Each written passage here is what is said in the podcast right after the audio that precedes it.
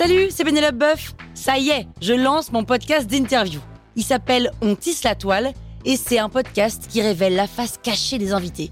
Et d'ailleurs, mes invités, ce sont des CEO et des célébrités comme Gad Elmaleh, Jean-Michel Apathy, My Better Self, Rose Eberstein, Mireille Dumas. Et évidemment, je pose des questions qu'on n'ose pas toujours poser et je leur fais faire des tests, des challenges, je leur fais jouer l'harmonica, grignoter des trucs, bref. Rendez-vous sur On tisse la toile pour découvrir une interview tous les lundis. Ciao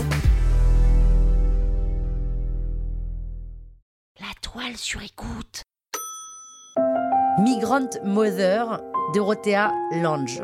Migrant Mother. Vous écoutez Krusty Art, le podcast qui parle d'art sans en faire des tartes.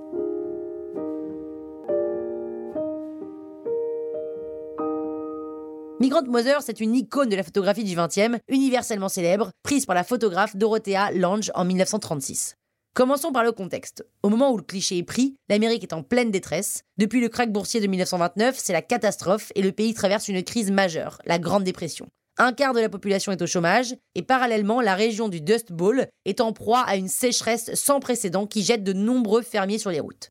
Dans ce contexte de grande dépression et de crise agricole, le gouvernement met en place une série d'aides et de réformes. La Farm Security Administration s'occupe de la partie agricole et embauche des photographes pour documenter la situation dans laquelle se trouvent les paysans. Dorothea Lange fait partie de ces photographes. Au début, Dorothea Lange, c'est une photographe portraitiste. Elle travaille en studio à San Francisco, mais elle commence à se dire que le studio, c'est une sorte de tour d'ivoire coupé du monde, parce que les gens qui viennent là sont des privilégiés, et elle se rend compte que ça reflète pas du tout la réalité de ce qui se passe dans son pays. Donc elle décide de sortir du studio et de travailler dans la rue en allant au contact des plus démunis. Ses portraits circulent et quand la Farm Security Administration cherche des photographes pour sa campagne, Dorothea Lange est recrutée. Et c'est au cours de cette campagne photographique que Migrant Mother est réalisée. On est donc évidemment dans une photographie de type documentaire, mais l'artiste met à profit sa technique de portraitiste pour dénoncer l'immense pauvreté qu'elle croise sur sa route. Florence Thompson, la femme immortalisée, qui devient Migrant Mother, est saisie en pleine méditation, tout à fait préoccupée, les sourcils froncés.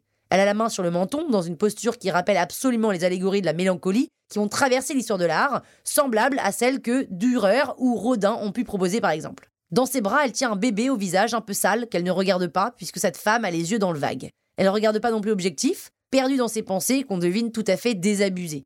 À sa gauche et à sa droite, deux de ses enfants, on sait qu'elle en a sept, blottis contre elle, détournent la tête pour se planquer derrière leur mère. Les vêtements sont fripés, élimés, les mains sont sales, tout dans ce cliché hurle la pauvreté et le désarroi. L'image relève du document, mais le talent de la photographe fait de cette femme une figure de la souffrance, de la ténacité, du dévouement maternel. C'est presque une allégorie de la sainteté. Alors on a accusé l'entreprise photographique de la Farm Security Administration d'être une campagne de propagande visant à faire accepter les réformes entreprises par le gouvernement.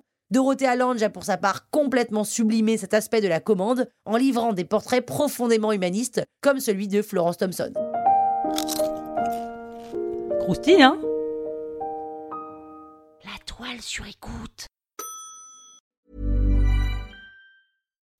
When you make decisions for your company, you look for the no-brainers. If you have a lot of mailing to do, stamps.com is the ultimate no-brainer. Use the stamps.com mobile app to mail everything you need to keep your business running with up to 89% off USPS and UPS. Make the same no-brainer decision as over 1 million other businesses with stamps.com. Use code program for a special offer. That's stamps.com, code program.